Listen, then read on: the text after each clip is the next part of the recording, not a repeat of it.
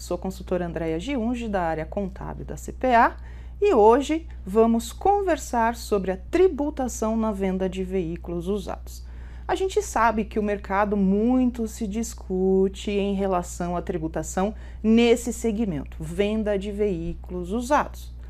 A venda de veículos usados, ela pode ser tributada em qualquer regime tributário que nós temos hoje. Pode ser a empresa optante pelo lucro real, pode ser a empresa optante pelo lucro presumido e pode ser também a empresa optante pelo simples nacional. E aí vem outra discussão em cima disso. O que é considerado veículo? O que é um veículo automotor? Para que esse segmento goze de um determinado benefício na redução da base de cálculo.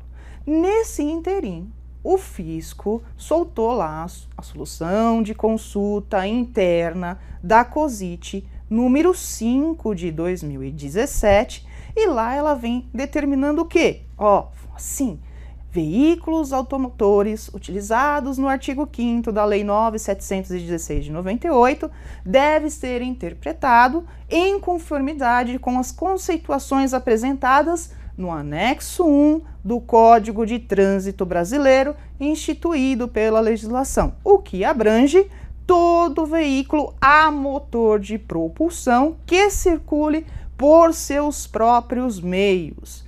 Em linhas gerais, a gente pode dizer que um veículo automotor é aquele que tem motor, que ele circula sozinho. Então, aquelas carretinhas, né, aqueles engates que a gente coloca, a gente não vai considerar como um veículo automotor. Mas o veículo que carrega a carretinha, sim, ele seria considerado um veículo automotor. Ah, Andréia, mas tá bom. Qual é então esse benefício, essa redução da base de cálculo? É fácil. Na hora que você vai apurar, por exemplo, o imposto de renda, a contribuição, o PIS e o COFINS, a sua base de cálculo não é o valor da venda do veículo que você está fazendo. Quando você tem no seu objeto social, ou seja, a sua atividade lá principal ou secundária é compra e venda de veículos usados, a sua base de cálculo vai ser justamente a diferença entre o valor da compra e o valor da venda. Óbvio, né, que a gente vai ter que levar em consideração aí o valor de compra que está no documento fiscal de entrada e o valor da venda que também está no documento fiscal de saída, comparando as duas. Mas o fisco vai mais a fundo. É preciso tomar cuidado com um quesito. Na compra desse veículo usado, vai vir destacado provavelmente o ICMS. Esse ICMS é um imposto recuperável para essa empresa que vai fazer a revenda. Então, desse custo deve-se tirar o ICMS. Então, eu vou ter o meu preço de aquisição menos o ICMS e fazer a minha comparação com o meu valor de venda. Nessa comparação, achei minha base de cálculo, levo para a tributação do imposto de renda e da contribuição social Sendo eu optante do lucro presumido ou real com base na estimativa na receita bruta, a minha presunção será de 32% e não de 8%. Então, presunção na venda de veículos usados é de 32%.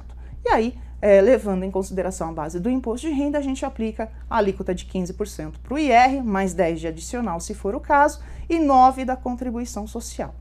Outro detalhe, nesse segmento que é compra de veículos usados, e ele vem justamente para a empresa do lucro real, que estaria na sistemática não cumulativa das contribuições, quando ela realiza a compra e venda de veículos usados, o PIS e o COFINS dela permanece no regime cumulativo, ou seja, as alíquotas permanecem 0,65% e 3%, mesmo sendo a empresa optante do lucro real.